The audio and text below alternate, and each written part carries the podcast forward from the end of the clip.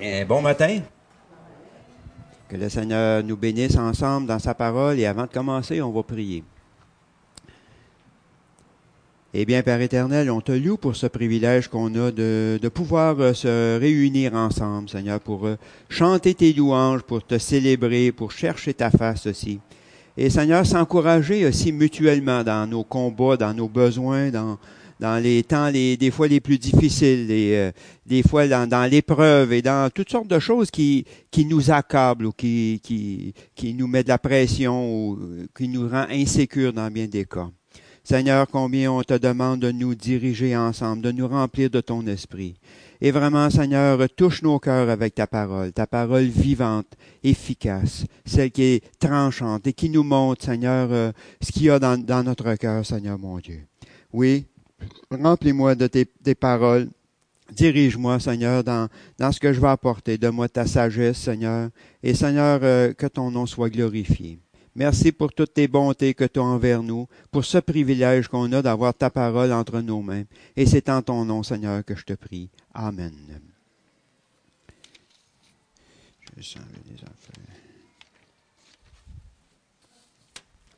Sont pas tous heureux d'aller à la garderie. Il y a des mécontents. Euh, faire un petit résumé de ce que j'ai apporté dans les dans les, euh, dimanches passés.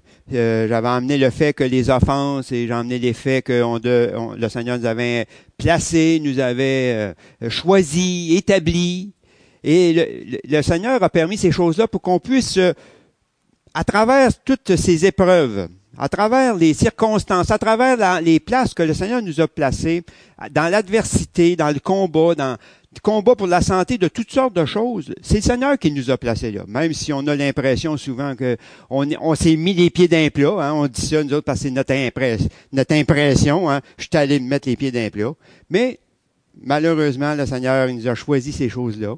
Heureusement pour nous, parce que si ça serait vraiment nous autres qui seraient livrés à nous-mêmes, quand on se mettrait les pieds dans les plats, on les mettrait d'aplomb et on s'en sortirait pas. Mais grâce au Seigneur et grâce au privilège qu'on a de lui appartenir, c'est qui permet que nous les ayons pour nous fortifier, nous renouveler et nous encourager. On a vu aussi que le Seigneur nous avait plantés dans le psaume euh, planté dans sa cour, hein, comme un arbre. Nous avons été plantés dans la cour de notre Dieu quand il nous a choisis. Et même, on peut dire que tous les hommes sont plantés dans la cour de Dieu. C'est sa création, c'est sa cour, hein, peut-être grande, mais c'est un peu comme notre petite cour à nous autres. Mais on a tous été placés à des endroits stratégiques. Même ceux qui appartiennent pas au Seigneur sont là aussi pour notre instruction, sont là pour voir la gloire de Dieu. Même s'ils ne connaissent pas le Seigneur et qu'ils ne reconnaissent pas, ils sont là pour, euh, pour que Dieu se glorifie. Parce qu'en dernier, qu'est-ce que le Seigneur nous dit? Dans les derniers temps, ce que le Seigneur va leur montrer sa gloire? Il va leur montrer qui ils ont refusé de croire. Dans le fond, il va se glorifier. Il va montrer qui, il est et qu'ils vont voir en qui ils n'ont pas cru. Mais on, on croise, nous particulièrement, dans la, cour du temple du roi, du roi, la cour du temple de Dieu. Dans le psaume 92, il nous dit, 92 au verset 12, il dit, le juste croise comme le panier, il s'élève comme le cèdre du Liban, planté dans la maison de l'Éternel, il prospère dans les parvis de notre Dieu. Un beau, psaume, une belle lecture, parce qu'on est en pleine assurance qu'on a été choisi et planté dans la cour, particulièrement dans les parvis de Dieu. Et Dieu nous a choisis, il nous a placés là. La première des choses, il nous a choisis, il nous a choisis. Le Seigneur nous dit dans, dans Jean chapitre 15, je vous ai choisi, je vous ai établi, je vous ai choisi, je vous ai placé dans des endroits bien, bien spécifiques que j'ai choisis exprès pour vous. Hein? Je vous ai choisi, je vous ai établi. Nous autres, on peut contester toute notre vie, on peut rouspéter toute notre vie, on peut chicaner, on peut se lamenter après tout ce qui nous entoure, mais quand on fait ça, bien, on se lamente contre Dieu parce qu'on on veut pas passer par là. On veut pas vivre avec cette personne-là. On veut pas vivre avec ses voisins-là. On veut pas vivre dans cette situation-là de notre santé bien souvent. Mais on se lamente contre Dieu parce que c'est lui qui a préparé les choses d'avance pour nous. L'idée que le Seigneur a pour nous, c'est qu'il veut qu'on soit des gens, des hommes, des femmes solides. Il veut pas qu'on reste simplement des enfants dans la parole de Dieu. Il nous a emmenés à connaître, c'est-à-dire qu'il s'est révélé à nous. Puis après ça, il, veut qu'on ne reste pas simplement à avoir des connaissances de la Bible. Beaucoup de gens vont lire leur Bible aujourd'hui, puis ils vont rester tout simplement dans la, la, connaissance de la Bible, des Écritures, et vraiment avec raison, et qui sont capables d'enseigner, ils sont capables de montrer des choses. Mais ça reste limité à la connaissance de la Bible. Mais le Seigneur veut beaucoup plus que ça. Il veut qu'on ait cette connaissance, mais il veut pas simplement que qu'on sache les choses. Il veut qu'on les sache et qu'on vive d'elles. Qu'est-ce que ça veut dire vivre d'elles? Ça veut dire quand on a une information quelconque, quand on va à l'école et qu'on a appris des, des, des cours pendant 12, 15 ans d'année scolaire, on peut passer notre vie à avoir reçu des cours puis bien content. Mais qu'est-ce qui est l'idée? C'est l'idée, c'est qu'on vive de ce qu'on a appris. Hein? Si on a appris à compter, ben ça, le, professeur il va dire, ben là, tu n'as pas toujours appris à compter sur tes doigts puis savoir tes tables puis savoir par cœur. Ben en pratique, tes tables, fais, fais, de l'argent, fais quelque chose, euh, bouge, bouge un peu. Pourquoi? Parce que le but, c'est de le but, c'est de mettre en pratique quelque chose, notre leçon qu'on a appris. Et la parole de Dieu, c'est une leçon qui nous est enseignée. Et c'est tellement enseigné profondément de long en large, d'expliquer d'une manière ou d'une autre, d'expliquer dans un sens ou dans un autre, en hauteur et en profondeur, pour, être sûr qu'on a bien compris c'est quoi l'implication qu'on a dans la parole de Dieu, qui est Dieu, qui, nous sommes, qui est Jésus-Christ, Qu'est-ce que le Saint-Esprit? Et toutes les réponses, ils nous sont données. J'aimais bien la, traduction dans, le chapitre hébreu, dans Hébreu chapitre 6 de versets 1 à 3, mais en français courant. Que le Seigneur nous appelle à pas simplement demeurer toujours à la base. Il veut qu'on ait une expérience de, la parole de Dieu. Hébreu 6, mais je vais vous le lire en français courant. Hébreu 6, à partir du verset 1, qui nous dit ceci. Ainsi, tournons-nous vers un enseignement d'adulte, en laissant derrière nous les premiers éléments du message chrétien. Nous n'allons pas poser de nouveau les bases de ce message, c'est-à-dire la naissance, la nécessité de se détourner des actions néfastes. La première des choses, c'est de tourner des actes pour être sauvé, hein, de, notre mauvaise vie puis d'être sauvé, des actions néfastes, de croire en Dieu. La deuxième chose, c'est faut croire en Dieu, hein, qu'il y a un Dieu qui existe, qui est là, qui est au-dessus de tout l'univers. L'enseignement au sujet du baptême, c'est-à-dire quand on est immergé dans l'eau, on ressort une nouvelle créature. Ensuite, il continue dans l'imposition des mains, l'annonce de la résurrection des morts et du jugement éternel. C'est la base des choses. On peut passer notre vie à discuter. beaucoup d'églises aujourd'hui, ils passent encore l'enseignement à, discuter la base. Le Seigneur, on est sauvé. Dieu a fait ça. Dieu a créé le ciel et la terre. Dieu est extraordinaire. C'est la base. Parce que le Seigneur, ce qu'il veut, il veut qu'on on soit des gens en connaissance et en action. Parce que la loi, parfois, qu'on peut dire, c'est celui qui connaît quelque chose, il va vivre en le mettant en pratique. C'est aussi simple que ça. Ben, mettez en pratique, ne vous bornez pas à écouter simplement ce que vous avez entendu, mettez en pratique. Et c'est à ça qu'on est appelé. Et beaucoup, très peu d'enseignements sont apportés là-dessus. On a beaucoup de connaissances, beaucoup d'enseignements, mais la mise en pratique, c'est comme, ah, oui, mais qu'est-ce que je fais maintenant là, dans, dans ma vie de tous les jours? Hein? Qu'est-ce qu'on fait avec notre Bible dans la vie de tous les jours? Quand que je vais dans, dans, la, dans, dans la pression, dans la, la pression des finances, dans la pression dans mon couple, dans la pression dans toutes sortes de choses, qu'est-ce que je fais avec ma Bible? Hein? Oui, Dieu est là, oui, Dieu est là, mais c'est quoi le, mon rôle à ce moment-là? Mais en pratique, c'est de savoir que Dieu est au courant de tout, c'est que Dieu est en contrôle de tout, qu'il a permis ces choses-là. Maintenant, qu'est-ce qu'il nous demande? C'est d'être fidèle à ce qu'il nous dit de marcher selon ce qu'il nous a enseigné. Jacques, il nous dit dans 1.22, c'est justement ce que je viens de dire. Mettez en pratique la parole. Ne vous bornez pas à l'écouter en vous trompant vous-même par de faux raisonnements. Jean chapitre 13 nous dit au verset 17, si vous sachez ces, choses, vous êtes heureux pourvu que vous les pratiquiez. Hein? C'est la, la norme d'une instruction. si on met en pratique, mais on est heureux parce que si on a appris à compter les mathématiques, hey, c'est-tu le fun, hein, quand on connaît nos tables? 3 fois 3, 9. Bingo. Ça y est, hein? Ça va-tu bien dans ce temps-là? Quand on commence à compter trois fois, multiplier. Tu sais, on ne sait pas trop. On voit quelqu'un, des, jeunes aujourd'hui avec les machines à, à là, à bouton, là. Hein, sont rendus qu'ils comptent quasiment sur le doigt parce qu'ils savent plus compter. Mais nous autres, on a appris les tables, les multiplications. Hein, ça, là, on dit, hey, hey, ça va-tu bien quand on connaît nos multiplications? Mais c'est exactement la même chose dans la parole de Dieu. Le Seigneur nous a enseigné des choses des, les plus de base dans la vie de croyant. Jésus-Christ est mort et ressuscité. Il nous a sauvés, il nous a rachetés, il a payé notre dette. Bingo. Dieu est au-dessus de tous vous autres. Dieu il a préparé des choses pour nous autres pour qu'un jour on vive avec lui dans sa gloire et qu'on voit sa gloire. Et voilà le message chrétien. Mais maintenant, vivons par elle. Maintenant, qu'est-ce qu'il nous enseigne? Il y a toutes sortes de choses qui nous sont enseignées toutes sortes d'enseignements qui nous donnent des exemples d'une manière ou d'une autre. Comment que le peuple, le, Seigneur, il nous montre par la, dans la nouvelle vie que nous avons reçue en Jésus-Christ, la nouvelle création, comment il a fait avec Israël pour nous montrer comment il a sorti son peuple de l'esclavage. Il y a toutes sortes d'exemples pour bien qu'on comprenne que Dieu lui-même conduit son peuple. Hein? C'est montré avec une colonne de feu. C'est montré avec une colonne de nuée. Hein? Pour garder comment est-ce que je conduis mes enfants. Garder comment je conduis mon peuple. Nous autres, on dit, ouais, mais on n'en voit pas ta colonne, on n'en voit pas ta, fumée, on n'en voit pas tes affaires. Pourquoi? Parce que c'est par la foi. La nouvelle loi de Jésus-Christ, c'est maintenant celui qui va connaître ces choses, il va vivre par elle, par la foi. Hein? La colonne de fumée qui était là dans le, dans le passé avec le peuple d'Israël, c'est un exemple pour nous montrer que dans le jour, vous allez être conduit par l'Éternel. La nuit, vous allez être, il va y avoir un feu qui va vous conduire, une, espèce de, poteau qu'on peut s'imaginer de, feu.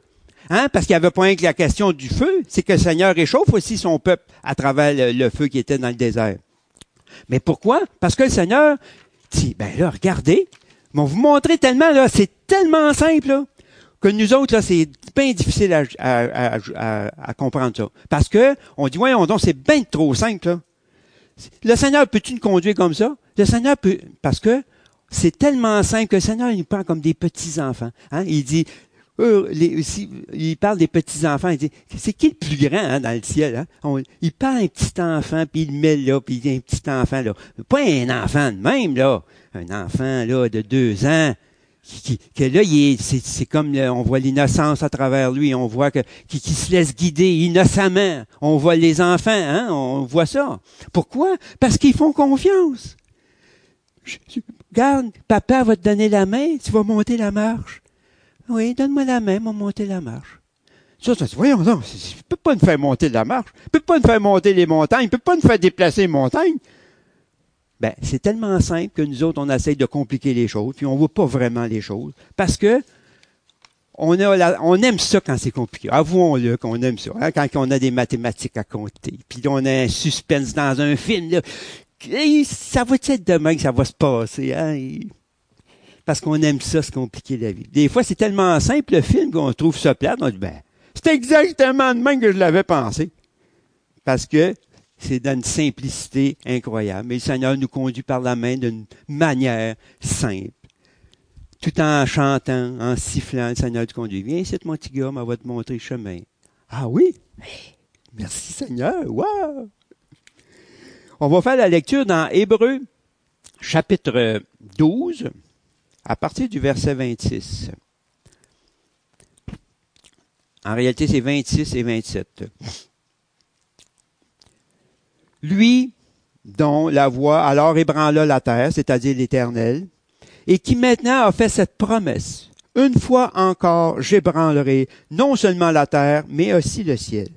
Ces mots, une fois encore, indiquent le changement des choses ébranlées comme, comme étant fait pour un temps, afin que les choses inébranlables subsistent.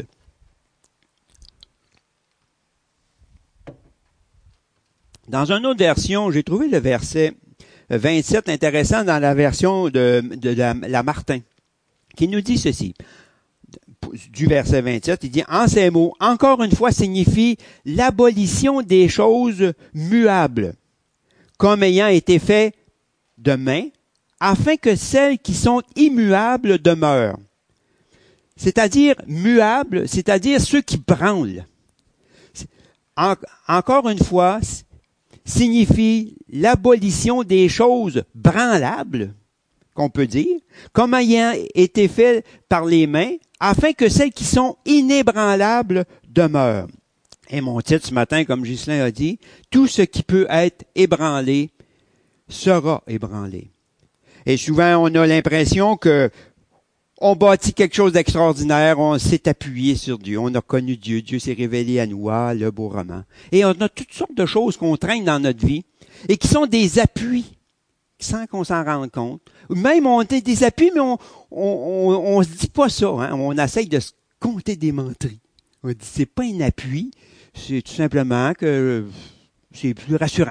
Hein? On, euh, j'ai une assurance pour euh, pour ça, mais je sais que le Seigneur s'occupe de moi, mais c'est plus rassurant si j'ai une ou deux assurances à côté. Hein? Voyez-vous comment qu'on on traficote un petit peu la, la vérité?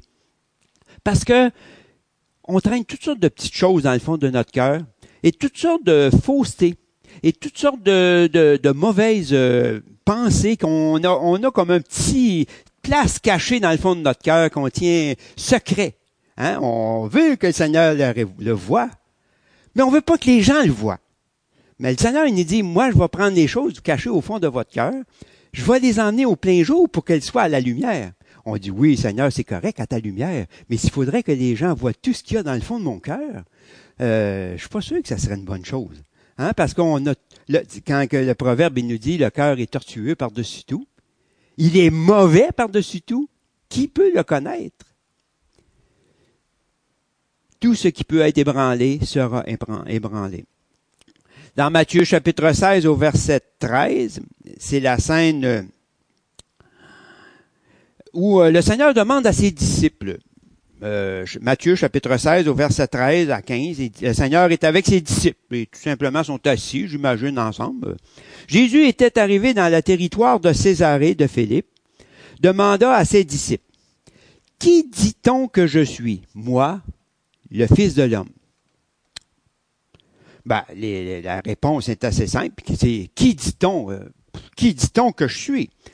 Les disciples s'empressent de dire.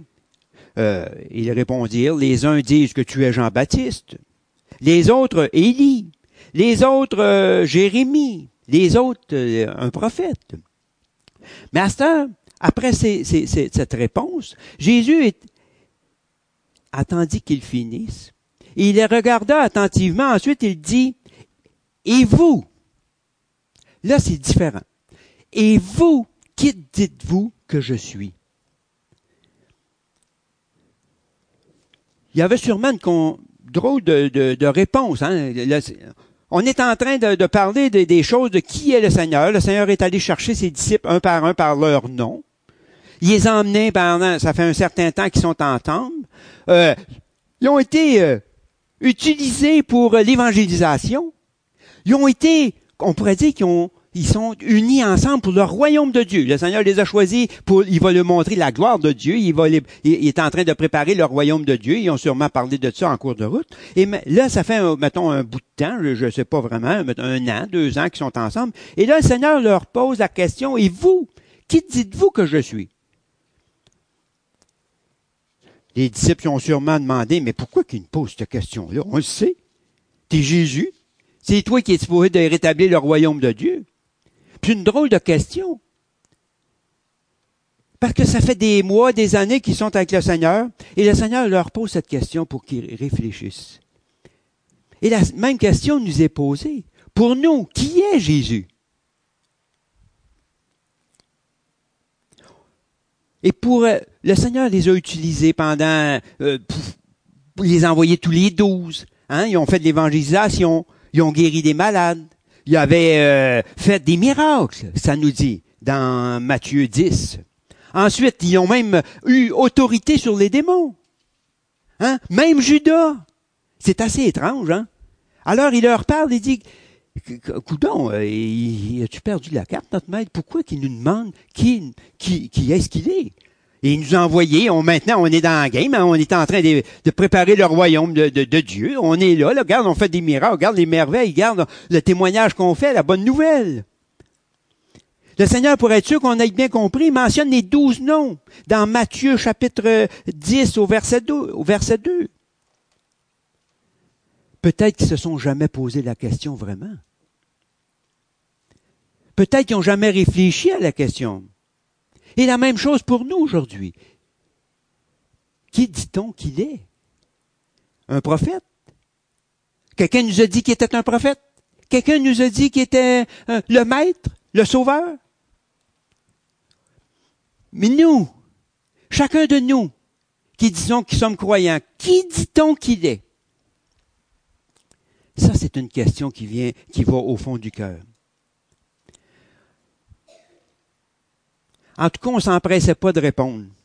Après un silence, les disciples, et tout à coup, on entend Pierre qui dit, Simon Pierre répondit dans Matthieu chapitre 16 au verset 16, Tu es le Christ, le Fils de Dieu vivant. Jésus expliqua à Simon la source de cette révélation dans le verset 17 en disant, Jésus reprenant la parole et lui dit, Tu es heureux, Simon, fils de Jonas, car ce ne sont pas la chair et le sang qui qui t'ont révélé cela, mais c'est mon Père qui est dans les cieux. Le Seigneur est en train de dire à Pierre que si tu connais qui je suis, si tu connais que je suis le Fils de Dieu, le Fils du Dieu vivant, c'est que c'est pas toi qui m'as connu c'est que c'est mon Père qui a bien voulu te le faire connaître. Tu penses que tu m'as choisi ou tu penses que tu es en train de faire quelque chose pour moi?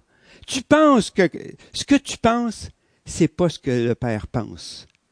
Le Seigneur nous a choisis et c'est le Seigneur qui révèle les choses. Jésus expliqua à Simon la source de cette révélation. Pierre n'a pas reçu cette révélation en écoutant les opinions. Il n'a pas reçu cette euh, révélation en lisant des livres.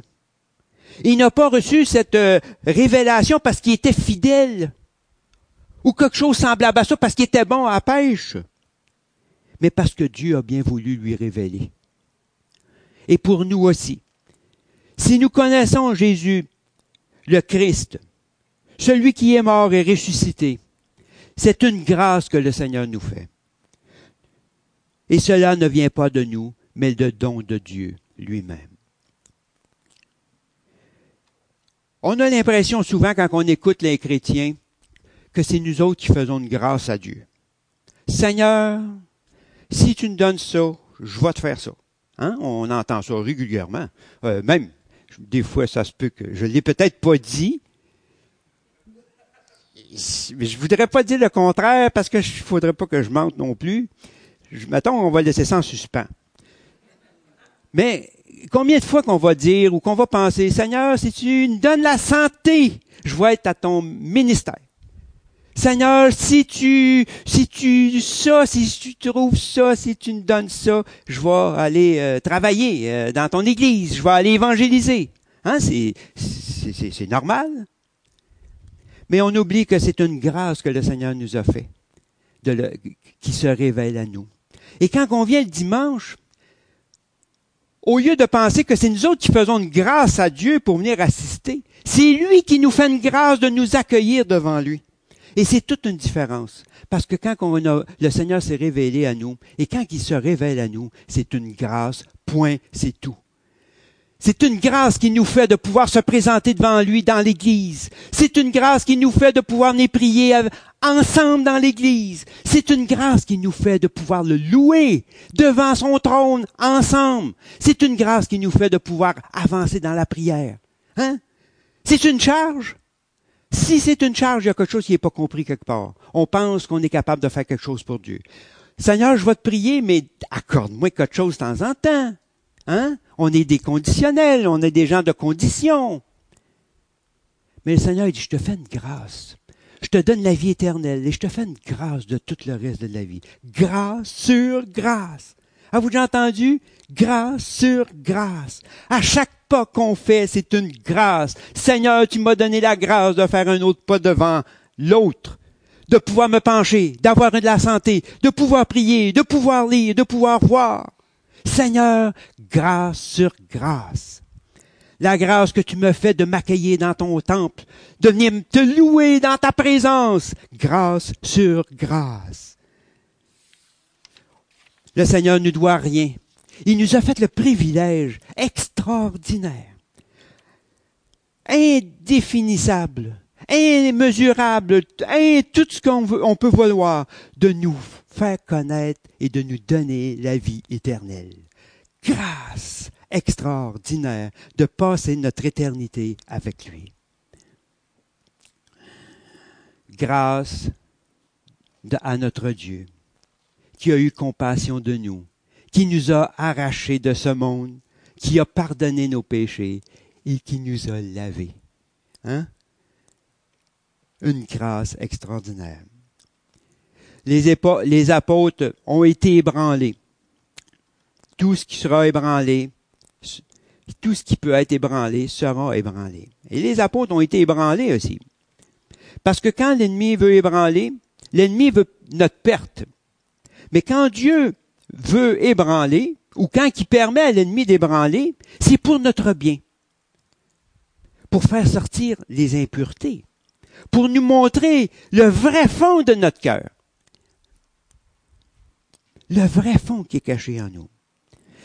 Et on lit dans, Jésus était assis avec euh, ses disciples. Quand on lit dans Luc 21 ou 23, ça dit Jésus était assis euh, avec ses disciples, avec ses douze disciples à la table de la dernière scène, pour louer, pour prier, pour rendre grâce de la délivrance d'Égypte, en réalité, dans un sens, et pas simplement de l'Égypte, mais aussi de la grâce que le Seigneur était pour faire, de la délivrance de son peuple par sa mort et sa résurrection. C'est extraordinaire de passer du temps avec le Seigneur. Allez louer Seigneur. On est en train de réunir, on est en train de se rappeler la délivrance du peuple d'Égypte hein, que, le Seigneur a sorti parce que le vendredi, c'était le, rappel de, l'anneau pascal, le rappel que le sang qui était sur les linteaux, hein, pour montrer que le Seigneur a été chercher son, chercher son peuple dans l'Égypte et qui a, qui a sorti son peuple avec beaucoup de puissance. Et c'était pour nous rappeler aussi et le Seigneur est en train de, célébrer cette louange, de cette délivrance, et aussi la délivrance qui était en train de s'en venir parce que le dimanche, le, le, vendredi, il était pour être crucifié et il était pour être livré, pour être euh, mis à mort et crucifié. C'était la fête, on fêtait, on se rappelait, on, on chantait des cantiques et on célébrait parce que c'était une grande fête. Et tout à coup, il fait une déclaration qui est assez intéressante. Il dit, euh, il dit tout à coup dans Luc 22 au 21, il dit cependant voici la main de celui qui me livre est, est avec moi assis à cette table. Le Fils de l'homme s'en va selon ce qui est déterminé, mais malheur à l'homme par qui il est livré. Et ils commencèrent à se demander les uns aux autres qui était celui d'entre eux qui faisait cela. On peut imaginer un peu la scène. On va essayer de s'imaginer un peu la scène de comment ça se passait. Le Seigneur avait envoyé ses disciples préparer la, scène. On était assis avec euh, des, de quoi manger. On avait du vin, on avait des, du pain. On, on se préparait à célébrer la Pâque. On chantait des cantiques. On louait Dieu de la délivrance. Et tout à coup, le Seigneur est en train de leur faire une déclaration assez impressionnante. Pourquoi? Nous autres, on lit l'histoire parce qu'on dit, on, donne toute l'histoire. On s'en va tout de suite à la fin, on donne la conclusion. Ah oui, il y avait Judas, puis en dernier, il l'a trahi, puis en dernier, il est mort, puis lui a été crucifié. Mais dans, au temps où ils sont assis ensemble, personne ne sait ce qui se passe. On est dans, on est dans le game, là. Voyez-vous, la game, c'est qu'on est en train de rétablir le royaume de Dieu.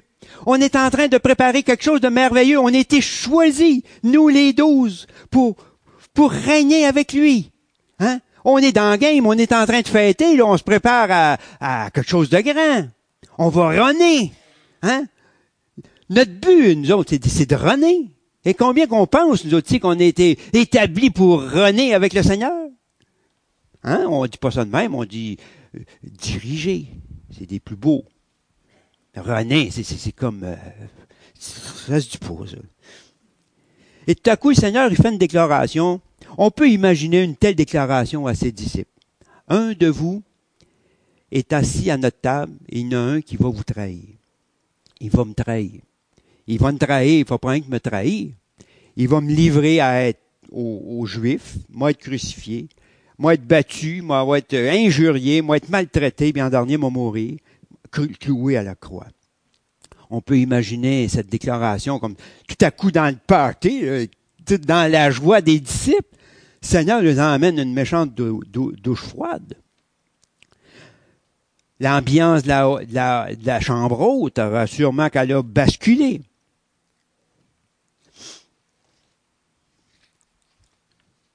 quelqu'un qui est là depuis le commencement, quelqu'un qui est là dans le ministère depuis le commencement, qui est allé évangéliser, comme je disais, qui est allé faire des miracles avec les autres, ont été ensemble pour annoncer la bonne nouvelle.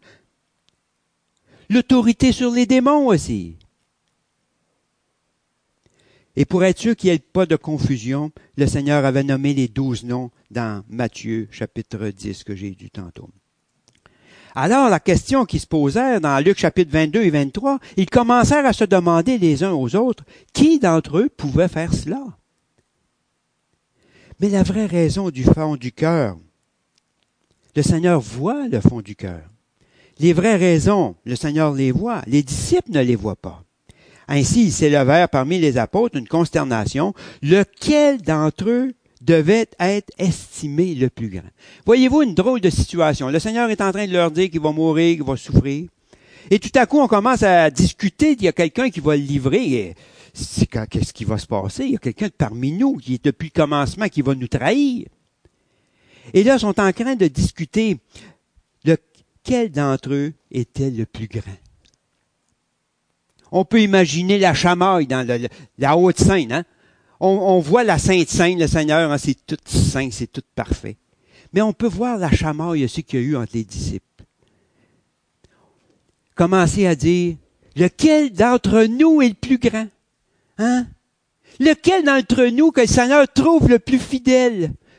Lequel d'entre nous que le Seigneur aime, aime le plus? On est loin d'avoir la pensée du Seigneur dans ce passage. On a la pensée des hommes. Hein? On peut dire, moi, j'ai guéri des malades. Hein? hein quand je suis allé avec Claude, moi, j'en ai guéri trois. Moi, là, hey, j'ai eu l'autorité sur les démons, vous en rappelez pas? Hein? Comment qu'on peut voir la chamaille qui se passait dans le le, le, en haut, la haute chambre? Hein? Pour savoir c'était qui qui était le plus grand. Jean, il a bien dit, regardez, moi, je suis bien plus proche du Seigneur, je suis à côté. Et on peut imaginer en dernier voir Pierre dire, hey, moi, là, j'ai marché sur les eaux, fait que fermez-vous là. Hein? J'ai été sur le mont des transfigurations. Hein? Puis le Seigneur m'a dit que j'avais une révélation particulière de Dieu. C'est moi seul qui a répondu au Seigneur qu'il était le Christ vivant. Hein? Mettez ça dans votre pipe. pour savoir c'était qui qui était le plus grand. Et on voit ça encore aujourd'hui. Hein. C'est pas des, c'est pas des vieilles nouvelles, cela. Hein? On regarde, c'est qui qui peut être le plus grand de la gang? On se compare. C'est-tu un tel pasteur? C'est peut-être euh, un, grand de l'Ancien Testament, euh, de, de, de, la Réforme. Euh, Jean Calvin peut-être. Ou un autre, Luther mais dans l'Église, lequel qui est le plus grand? Hein? On est comme des enfants. Si je suis dans la game, moi, là, je suis dans les plus bas. Euh. Est-ce que je pourrais être pris à, à être le plus petit? Ça se peut-tu? La seule chose qui les préoccupait, dans un temps de, détresse, dans un temps où que le Seigneur était en train de, d'être livré à la mort pour le, peuple, pour, le monde, eux autres, ils discutaient pour savoir c'était qui qui serait le plus grand. Dans Matthieu chapitre 26 au verset 22, c'est les apôtres qui, qui se parlent. Ils furent profondément attristés et chacun se mit à lui dire, est-ce moi? Hein? Dans Marc chapitre 14 au verset 19, ils commencèrent à s'attrister et lui dire l'un après l'autre, est-ce moi? Hein? Le pourquoi du est-ce moi? Avez-vous déjà réfléchi du pourquoi est-ce moi? Parce que chacun avait d'autres intérêts personnels que ceux du Seigneur. Voyez-vous? Le Seigneur va au fond des choses. Le Seigneur nous montre des choses. Et nous autres, on parle avec les choses qu'on pense qu'on connaît, parce qu'on ne va pas chercher la sagesse de Dieu pour répondre à toutes ces choses. Moi, je dis, parce qu'il y avait tous des raisons de croire que ça pouvait être chacun d'eux. C'est assez incroyable. Hein? Nous autres, on connaît l'histoire parce qu'on on voit la fin. Mais chacun pensait que ça pouvait être lui. Parce que chacun a quelque chose de caché dans son cœur qui est déplaît et qui n'est pas selon le cœur de Dieu. Le cœur est tortueux par-dessus tout. Il est méchant. Les disciples se questionnèrent pour savoir de qui il s'agissait. Comme des enfants pour savoir qui est le plus grand dans la famille, qui est le plus fin, quel que les parents aiment le plus.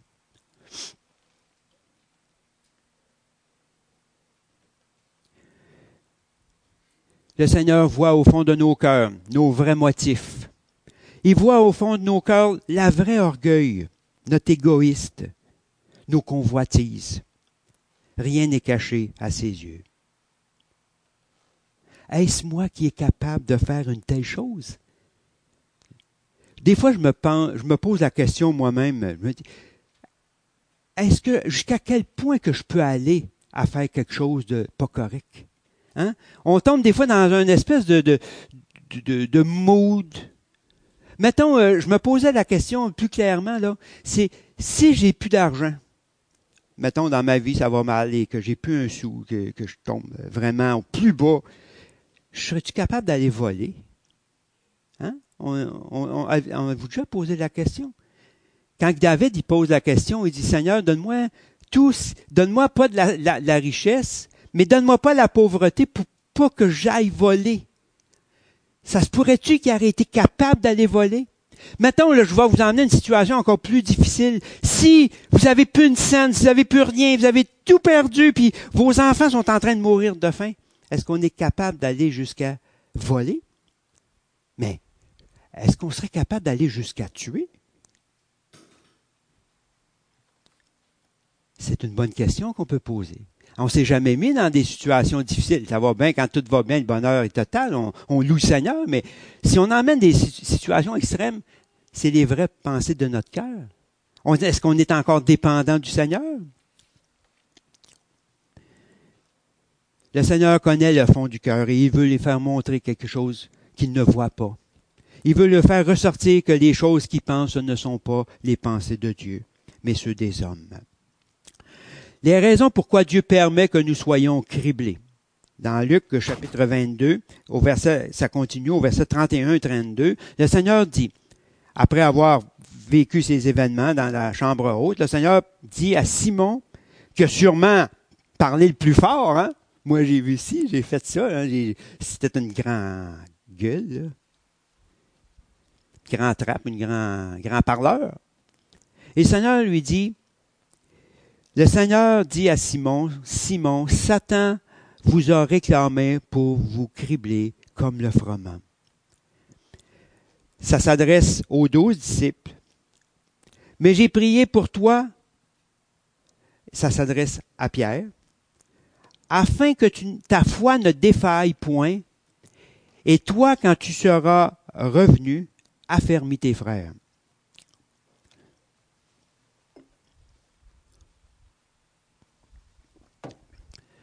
Le mot criblé vient du mot grec siniazo, qui veut dire passer au crible, secouer dans un tamis.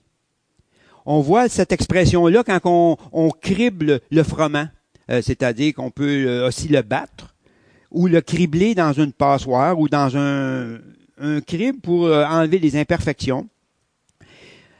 Et c'est pour le croyant, le mot criblé veut dire ceci par l'agitation intérieure, mettre la foi à l'épreuve jusqu'au point de renversement. Jusqu'au point de renversement. L'épreuve de la foi, c'est un crible qui est dans les mains du diable, mais que le Seigneur permet qu'on soit criblé. Que Seigneur a dit à Pierre, Simon, Satan vous réclame pour vous cribler comme du froment. Et c'est la même chose pour nous aujourd'hui. Le diable veut nous cribler comme du froment. Et le Seigneur permet que nous soyons criblés à travers ces épreuves. Parce qu'il veut qu'il sorte seulement les choses qui sont inébranlables.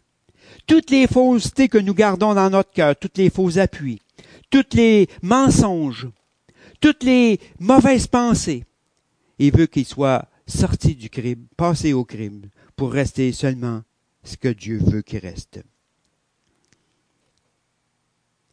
Maintenant, on pourrait penser que le Seigneur, s'il aurait eu la mentalité de notre Église, dans nos églises, pas de notre Église, dans, dans les églises aujourd'hui, il aurait dit, mes frères, on va se mettre à genoux tout de suite, on va prier pour éviter l'attaque de l'ennemi. Hein? On va prier ensemble pour que le Seigneur éloigne l'ennemi de nous, pour qu'on puisse passer au travers.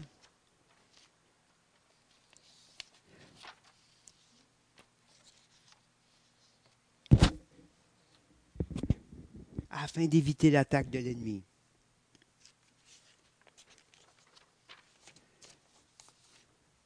Malgré l'abondance de révélations que Pierre a reçues de qui était Jésus, il ne marchait pas selon le caractère et l'humilité de Jésus-Christ. Le Seigneur dit, il avait construit sa vie euh, c'est pas le Seigneur qui dit, mais Pierre avait construit sa vie, son ministère avec les victoires du passé et sa fierté.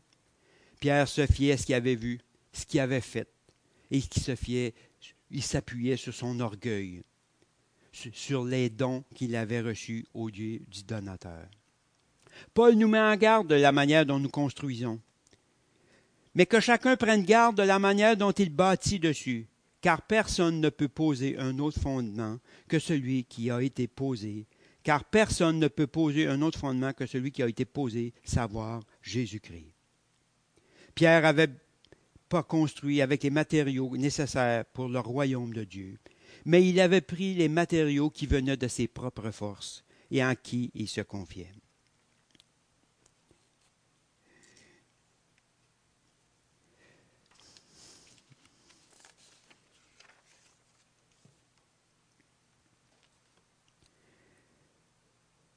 le Seigneur ne prie pas pour que l'épreuve s'éloigne de nous. Le Seigneur ne prie pas pour que l'épreuve s'éloigne de Pierre, mais il prie que, à travers cette épreuve, que sa foi ne défaille pas. Et c'est toute une différence. Parce que le Seigneur veut que Pierre passe par cette épreuve. Il veut que ses disciples passent par cette épreuve. Mais il prie pour eux pour que leur foi ne défaille pas.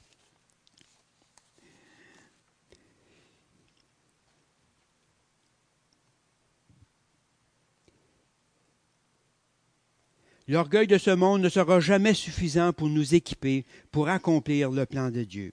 Jésus-Christ seul, tout autre appui ou dépendance sera enlevé par, enlevé par le criblage. Le Seigneur n'a pas prié pour que Pierre échappe à ce criblage intense, mais pour que la foi ne défaille pas à travers ce criblage. Et le Seigneur sait ce qui va sortir de ce criblage. Un nouveau caractère pour Pierre, le caractère qui va servir à diriger, à fortifier ses frères, et pour nous aussi.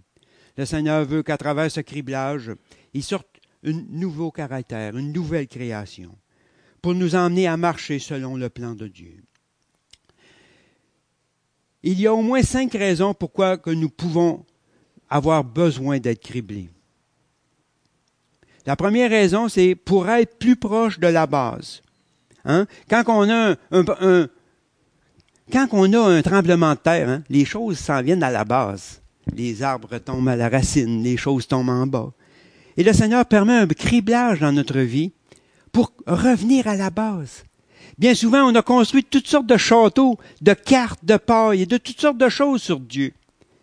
Mais le Seigneur, il nous brasse pour nous ramener à la base le fondement qui est Dieu seul. Ensuite, le deuxième point, la deuxième raison, et pourquoi on a besoin d'être criblé? C'est pour enlever ce qui est inutile. Les choses inutiles qu'on traîne dans notre vie. Toutes sortes de choses qu'on traîne inutilement. Hein? On a un paquet de trésors qu'on garde dans nos vies, qu'on travaille là-dedans. Absolument pour rien. Le Seigneur va branler ces choses-là pour nous enlever les choses inutiles. Une troisième raison pour cribler, c'est pour récolter ce qui est mûr. Hein? On crible. Quand on met les, le, le, froment, l'avoine sur le crible, mais c'est pour faire sortir le, le blé, l'avoine. Une quatrième raison, c'est pour réveiller. Hey! On est obligé de se faire brasser. Le Seigneur nous passe au crible pour nous réveiller. Une cinquième raison, pour, pour unir ensemble, de manière à ne plus être séparés. Cribler. Prendre, quand on prend un papier sablé, là, pour coller deux morceaux ensemble, le Seigneur, des fois, nous sable pour venir à bout de pouvoir se recoller sur lui. À travers ce processus de criblage, faire ressortir tout ce qui est enraciné au fond de notre cœur, tous les impuretés, tous les faux appuis, toutes les choses que nous tenons et qui n'appartiennent pas à Dieu. Le, le, le, Seigneur a permis à Satan cet énorme criblage afin que Pierre ne suive pas, ne s'appuie plus sur quoi que ce soit qui vient de lui-même, mais sur le solide fondement de Dieu seul. Dans Luc chapitre 22, verset 31, je vais relire en conclusion. Le Seigneur dit à Simon, Simon, Satan vous réclame pour vous cribler comme le froment. Mais j'ai prié pour toi, afin que la foi ne défaille point, et toi, quand tu seras revenu, affermis tes frères. Et le Seigneur nous dit la même chose à nous aujourd'hui. Et Pierre nous dit dans 1 Pierre chapitre 4 au verset 12, Bien-aimés, ne soyez pas surpris comme d'une chose étrange qui vous arrive, de la fournaise qui est au milieu de vous pour vous éprouver. Réjouissez-vous au contraire de la part que vous avez aux souffrances de Christ, afin que vous soyez aussi dans la joie et dans l'allégresse lorsque sa gloire apparaîtra. Si vous êtes outragé par le nom de Christ, vous êtes heureux, parce que l'Esprit de gloire, l'Esprit de Dieu repose sur vous. Que le Seigneur bénisse sa parole et qu'il nous encourage à travers les épreuves, à travers les difficultés, à travers les choses qui, qui sont lourdes parfois et qu'on ne voit pas bien souvent la, la raison. On ne voit pas la porte de sortie. On ne voit pas l'espoir. Mais on peut être sûr d'une chose, c'est que le Seigneur a permis ces choses-là. Il permet ces choses-là pour nous apprendre, nous faire apprendre des leçons, pour nous montrer qu'il est en autorité, pour nous montrer que celui qui se tourne vers lui, le Seigneur s'occupe de lui, prend soin de lui. Parce qu'en dernier, ce qui va ressortir, c'est la nouvelle création, ce que lui a semé en nous. Puisse le Seigneur nous diriger et que son nom soit glorifié. Amen. Merci d'avoir été des nôtres ce matin. Pour plus de renseignements ou pour quelque besoin que ce soit, n'hésitez pas à nous contacter en visitant l'un de nos sites web, prêchelaparole.com ou un héros dans le net. Nous vous rappelons que la diffusion des services en direct ne doit pas remplacer la présence réelle au culte dominical. N'hésitez pas à nous rendre visite en personne ou à nous demander notre assistance pour trouver une église près de chez vous. Que le Seigneur vous bénisse et passez une très belle semaine.